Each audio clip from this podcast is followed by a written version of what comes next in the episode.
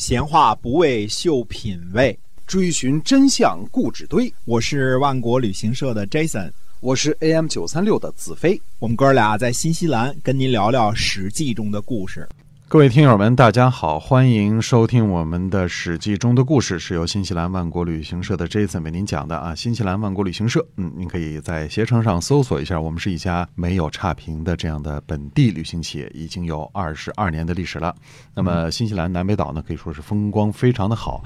那么，很很多的朋友呢，如果您想来新西兰旅游的话呢，您可以关注一下我们新西兰万国旅行社啊，我们是天天都会发团，我们呢不购物。不赶路，给您呢最满意的出行，而且呢会有很多的美食啊，嗯，让您吃的舒服，玩的满意。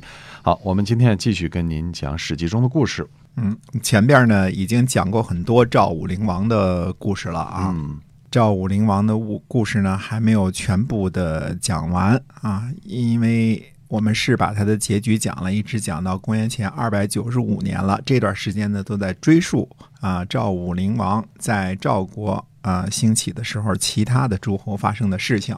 那么，因为跟其他的诸侯有关，所以我们追溯两件事。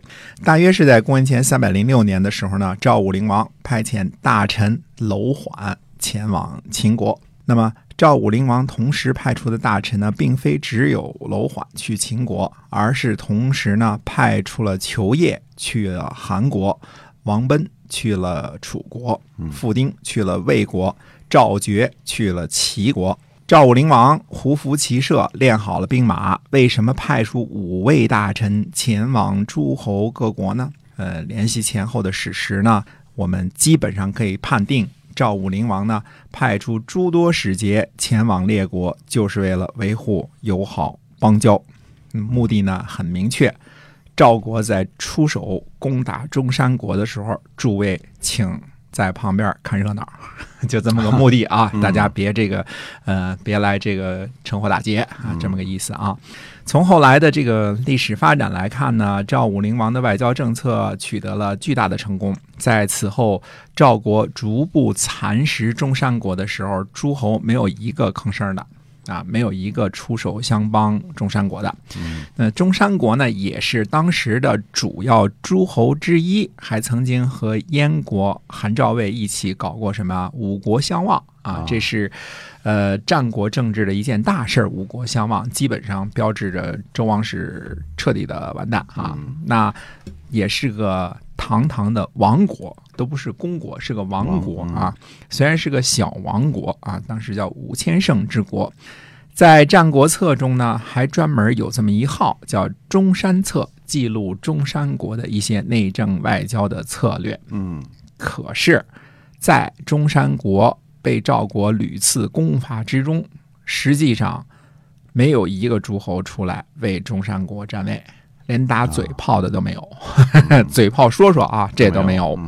这不得不说，赵武灵王派去这几个外交使节啊，肯定是还是挺起作用的。嗯，估计也是，嗯，连说好话带这个贿赂 这些事儿啊，这个一一块儿来啊，联系联系，外交嘛，就是干这个的，对吧？因为相对于魏国来说。中山国曾经是魏国的领土，著名的魏武侯啊，就是曾经是中山国的封君啊，太子姬。呃，赵国呢去攻打中山国，按道理来说，魏国无论如何也应该插上一杠子，对吧？哪怕表示一下，呃，声援一下，然后敲敲竹杠也行啊，对吧？这是以战国当时的形势，那是应该这样的，对吧？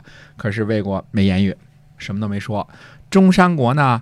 呃，是齐国的邻居，尽管接壤面积可能不是很大，可是，在赵国侵伐吞并中山国的过程当中，这是一个很长的过程啊。这个也是什么呀？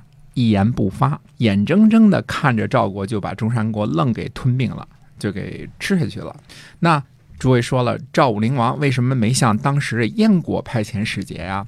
那么燕国也是东北的强国呀，因为。中山国在公元前三百一十四年燕国的子之之乱当中扮演了非常不光彩的角色。趁着燕国内乱，中山国趁机攻占了燕国不少土地啊。对于一直帮助中山国抗击赵国的这个燕国而言呢，中山国是个白眼中山狼 白眼狼 啊，白眼狼。嗯嗯，所以呢，赵武灵王这笔银子就可以省下了，啊、嗯就不花了。秦国呢，那是必须结交的。赵武灵王早就认识到了秦国的强大，嗯商鞅之后的秦国可是今非昔比了，一定要好好的结交。说不定啊，赵武灵王的胡服骑射的改革还是受了商鞅同学一些启发呢，嗯啊，也受了一些影响啊。所以呢，派去秦国的一定是一位重量级的大臣，这个人就是楼缓。到这儿，我们先说一下关于这个楼缓姓氏的来源啊。因为历史上分歧很多啊，而且这个楼呢带有这个木字边的这个楼呢，按说应该跟没有带木字边的楼呢应该是通假的啊啊，楼一属的楼，啊、对，那么后来呢，呃，这个汉朝的时候有个大臣叫楼敬，因为立了功劳呢，所以被刘邦呢，呃，次姓刘，所以娄姓很多后来就姓了刘了。刘，嗯，那么至于他最初的姓氏来源呢，历史上分析很多。其中的一个说法就说呢，当时的楼烦王实际上是归顺了赵武灵王，那么楼烦人就变成了赵国人了，变成赵国人的一部分，民族融合了啊。那么史记上记载说呢，说赵国收服了林虎和楼烦之后呢，实际上匈奴呢也成了赵武灵王的附属国了。啊，当时匈奴还没有那么的强大呢，嗯所以楼姓呢，实际上源自于楼烦国的楼。啊，我个人呢也倾向于这个观点啊。那么还有其他的各种说法啊，这个大家可以去查一查。要说楼缓这个任务呢是结交秦国，这肯定不假，这绝对的啊，一定是要结交秦国。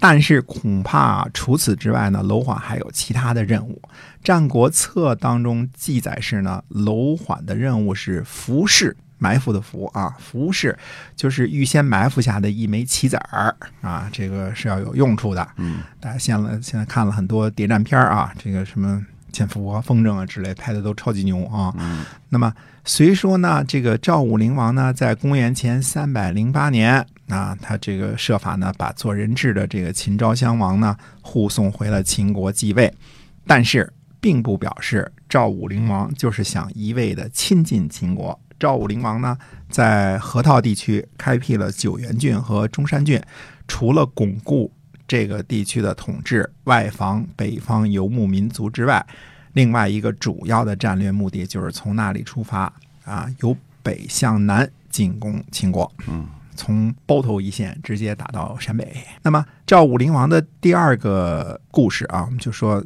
讲的赵武灵王的第二个故事，那就看出来呢，其实赵武灵王对秦国没有那么天真了。嗯嗯，赵武灵王呢，把国君的位子让给儿子公子和之后呢，他自己呢准备带兵打仗去开疆扩土。这时候呢，他做了一件事情，赵武灵王呢假扮成使节，嗯亲自出访秦国啊。那时候也没有身份识别啊，没有照相技术啊，哎除非见过面，否则谁也不知道谁长什么样。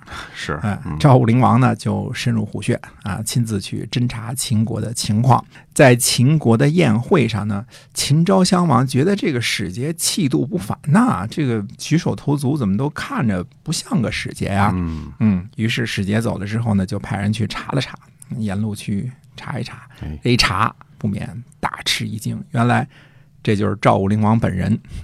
这个吓一跳，真是吓一跳。有点像这个曹操会见使哎，，没错捉刀者啊，哎对吧？非常有气度啊，啊，没错儿，嗯。要不是赵武灵王后来这个死于沙丘之谋啊，还真保不齐对秦国用兵啊，嗯因为当时赵 赵武灵王是挺牛的。对。但是呢，这个想当初呢，呃，被派遣的这个人楼缓却不大愿意接受使命。楼缓辞行的时候呢，对赵武灵王说：“臣虽然尽心竭力，但是恐怕至死再也见不到大王了。”赵武灵王说：“你这话怎么说呢？”楼缓说呢：“您没听说过公子谋仪和宋国的故事吗？公子谋仪多厉害啊！不是肉就不吃。你看这人啊，只吃肉。可是后来呢，宋国重用了文章，就疏远了公子牟仪。这个章是张王李赵的张啊，不是文章的章，就是疏远了这个公子牟仪。嗯现在臣呢，对于大王来说，关系没有公子牟仪和宋国那关系那么近，而我呢，不喜欢我的人呢，比文章还厉害呢。嗯，赵武灵王说呢，说您就自己加油吧，勉力去做吧。寡人和您呢是发过誓的。于是呢，楼缓就上路了。至于赵武灵王对楼缓发过什么样的誓，《战国策》当中没说，我们也就不得而知了。嗯从前后文来对照来看呢，肯定是我绝不听谗言，一定善待先生啊，你的家人就是我的家人之类的啊，这些话啊。嗯而楼缓呢，在秦国呢，显然是起到了建立友好邦交的这个作用，因为秦国和赵国呢，一直相对来说十分的友善，不像对付魏国和韩国那样，就是屡次攻伐，出兵就打啊，嗯不是屡次攻伐。楼缓先生呢，显然也得到了呃秦昭襄王的信任，在秦国呢，呃，慢慢还当起官来了，嗯仕途还是不错啊。我们说过呢，秦国在秦武王时期就设立了左右丞相，嗯，甘茂呢最后逃走了，因为这个跟韩国的事情啊，跟由于归还五岁的事情，最后逃走了。处理机呢，应该是留任，俩丞相剩一个丞相了啊。嗯而在处理机死后呢，秦昭襄王呢就准备让楼缓担任相。问题是呢，楼缓去了秦国之后，虽说没有对赵国不利，可是这个时候呢，他更关心自己在秦国的发展了，没有为赵国谋更多的福利。估计呢，赵武灵王期盼着楼缓送一些什么军事配置地图之类的啊，是吧？第几军、第几军都在哪儿呢？嗯那个隘口在什么地方啊？关塞在什么地方啊？估计这些东西一直都没等到。哎，啊，楼缓呢是个有计谋、有本事的人，一旦在秦国做了大官，很可能对赵国不利。于是呢，赵国又派求业出使，准备让秦昭襄王呢不任用楼缓，因为这个事儿得把它破坏掉啊，这人对赵国太熟悉了，对吧？如果一旦为秦国所用，当了秦国的相，乃至于丞相，那这个事儿赵国有点麻烦呢，对吧？毕竟嗯知彼知己，对吧？对这个嗯知根知底儿，嗯，对秦哎对赵国是一个威胁哈。对的。那么求业呢，这次出使秦国到底会有什么花絮呢？那么下回再跟大家接着说。好，那么今天我们这个关于楼缓的故事，我们先讲到这儿。